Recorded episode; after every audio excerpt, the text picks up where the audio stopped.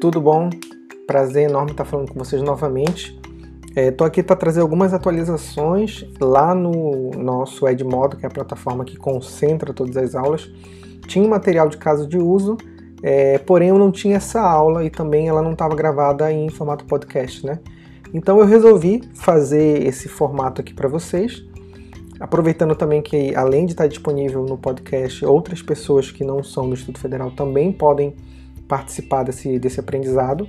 É, se você já fez o seu material, o seu diagrama de caso de uso, só submeter lá no Edmodo, tranquilo, já dá para pular essa aula, né? Mas se vocês ainda não fizeram, a startup de vocês ainda não conseguiu fazer, eu acho que é um momento bacana de sentar, é, dar uma prestada atenção. São poucos slides, mas que resumem bem o diagrama de caso de uso, tá bom? Basicamente a gente está nesse, nesse nosso ritmo de aulas, né? A gente tem três 13 encontros. É, já fizemos oito encontros, aí é, o 9 e o 11 são encontros relacionados ao relatório final que a gente vai fazer do curso, é, que inclui o levantamento de requisitos, né? E eu estou aproveitando para fazer essa aula é, geral sobre caso de uso. E 10, 12 e 13, que estão na cor é, azul, são os nossos pontos de encontro para startup. Então, vou falar sobre prototipação na aula 10 e na aula 12 e 13 já preparando para o pitch final de vocês, que é a nossa feira startup online. Nosso primeiro encontro online esse ano, sexto ano da feira startup, tá bom? Mas mostrando para vocês que a gente está saindo da metade do conteúdo já é de encontro ao final do componente curricular. Tudo bem? Então, são esses passos que estão faltando, né? Basicamente hoje juntar, fazer uma aula 2 em 1. Um, essa é a primeira parte, vai ter um outro vídeo falando sobre levantamento de requisitos, mas hoje a aula específica sobre casos de uso e levantamento de requisitos. E depois disso eu vou falar sobre desenvolvimento de protótipos, é bacana, é muito bacana vocês prestarem atenção nessa, nessa aula, que eu vou falar sobre é, prototipação em Android, né, prototipação em celular de uma forma geral, mas também em site, quem quiser fazer o seu, tal do, do Launchpage, né, é, aula 3 sobre é, elaboração do relatório final. Eu quero ver se eu convido o professor Emílio e o professor Arnaldo para participar dessa conversa com a gente. Acho que vai ser muito divertido.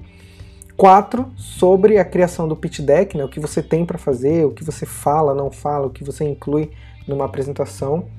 E no quinto ponto, a nossa feira Startup Online no final do mês de agosto. Tá bom? Bom, sobre o diagrama de caso de uso, basicamente é muito simples, eu costumo falar isso sempre nos primeiros, nas primeiras aulas, que é uma relação de atores e usos, né, e como esses usos se relacionam. Visualmente ele é muito simples, muito fácil, são bonecos de palito e elipses, né, mas é o responsável por exibir o que está escrito no slide, a forma prática de interação das funcionalidades do sistema, uma com as outras, e dos sistemas com o usuário.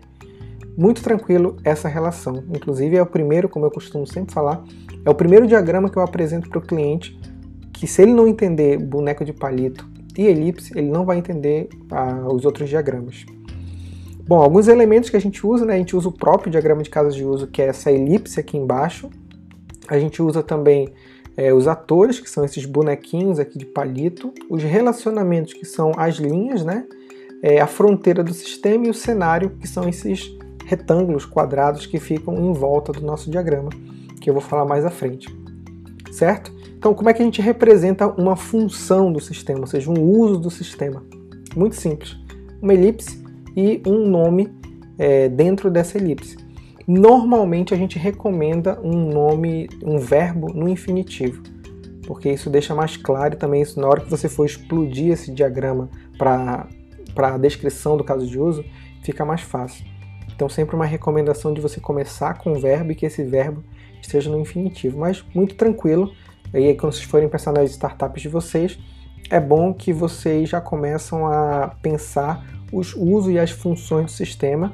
É, se você já fez o caso de uso, essa informação vai ser muito útil na nossa outra aula irmã, é, siamesa, né, vamos dizer assim, que é a nossa aula de requisitos, de engenharia de requisitos, de hoje ainda, tá bom? Bom, a gente tem o ator, que é o papel é desempenhado por algo ou alguma coisa externa ao sistema. Normalmente a gente traz ou sistemas que colaboram, sistemas que usam a informação, ou ainda as pessoas que vão interagir com o sistema, né? É o caso clássico que eu conto de uma lanchonete em que você tem um sistema em que a pessoa vai até o sistema e usa o cliente, e você tem um outro momento, uma outra relação, quando o funcionário usa o sistema. São atores e usuários diferentes, tá bom? Mas basicamente é um boneco de palito e uma descrição embaixo desse boneco. Bom, aí a gente tem os relacionamentos, né? Basicamente são essas conexões feitas entre os elementos. Temos alguns tipos de relacionamento, acho que isso é bacana de falar porque na live que a gente fez, que não ficou gravada e que eu falei rapidamente sobre casos de uso, é, acabei não detalhando sobre relacionamento, acho que aqui a gente vai conseguir fazer uma fala mais tranquila sobre isso, mas basicamente associação, generalização, include e extend. São essas quatro macro é, relações que a gente consegue ver nos próximos slides aqui. Então a gente tem o primeiro, né? Basicamente quando você liga um boneco a uma elipse, essa relação sem, sem seta, é, a gente diz que é uma relação de associação, certo? É o mais clássico, quando a gente já quer ligar todo mundo, às vezes até mesmo entre os próprios casos de uso, você usa esse relacionamento de associação. Uma outra forma é a gente usar generalização.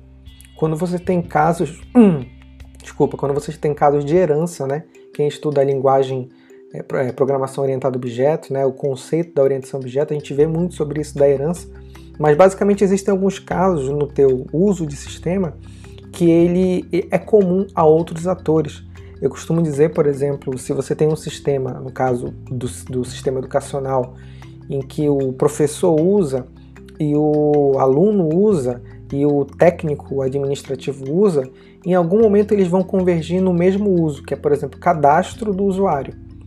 Então, o cadastro do usuário ele é comum ao professor, ele é co comum ao estudante e ele é comum ao técnico administrativo. Então, eu posso colocar um caso em cima dele, que seria um caso como pessoa ou usuário, e esse caso se relaciona, para cá, né? Esse caso se relaciona com é, cadastrar o usuário, por exemplo, informar os dados de, de usuário. E você tem uma herança de três, que seria professor, estudante e técnico administrativo. Esse é um caso de generalização quando mais de um ator é, utiliza dessa função. Beleza? Também muito tranquilo. Basicamente você tem o ator pai, né? o ator mãe, e os atores filhos buscam com a setinha, né? A setinha apontada, buscam a informação do ator mãe ou do ator pai. Certo? Tranquilo também, generalização, é bem tranquilo. Agora a gente tem o include. O include é uma relação, é uma ligação, né, uma associação entre casos de uso quando você inicia um caso e obrigatoriamente ele depende de outro caso. Nesse exemplo aqui, né, tá, o calcular a média final, ele já vai realizar a prova 2, obrigatoriamente, é o caso include. Podemos dizer que, por exemplo, é, no caso de uma compra de um produto, obrigatoriamente a gente tem que emitir nota fiscal. Então eu tenho um caso de uso que é emitir nota fiscal, que ele é um include de finalizar compra, por exemplo. Então, finalizei compra, ele já puxa automaticamente um include de emitir nota fiscal. Um exemplo aqui. Mas basicamente são é, é uma simplificação de casos que são obrigatórios a um caso primário. Beleza? Aqui a gente tem uma situação de opcionalidade, né? facultativo. Então demonstra que o caso base pode ser contemplado, é, complementado por outro caso de uso. Então aqui eu tenho o professor que calcula a média final e opcionalmente realiza a segunda época, a segunda chamada né, para o estudante. É, podemos dizer, sei lá, a gente está pagando uma compra, né? Então, de novo, puxei aqui um balão que é efetuar a compra. Opcionalmente, ele pode ser bonificado, né? Algumas empresas têm aquele, aquele código de fidelidade em que você cadastra seu CPF, mas nem todo mundo quer estar tá fidelizado, né? Então, isso é opcional. Eu não posso condicionar que o caso só rode nessas condições. Então é o caso opcional. Nessas condições, nós puxamos uma setinha e escrevemos a palavra extend, ok? Então, diferença do include, que ele puxa um caso que é obrigatório ao caso inicial, E o caso do extend, ele puxa um caso que é opcional ao caso primário. Bem tranquilo isso, né? Bem tranquilo, bem tranquilo. É, então, já indo para o final da nossa aula, que é bem rapidinha, né? A gente tem o caso do cenário. O cenário basicamente é esse quadrado, esse retângulo, que envolve essas relações. Confesso para vocês que agora, com a evolução da UML, o cenário acaba não sendo tão obrigatório.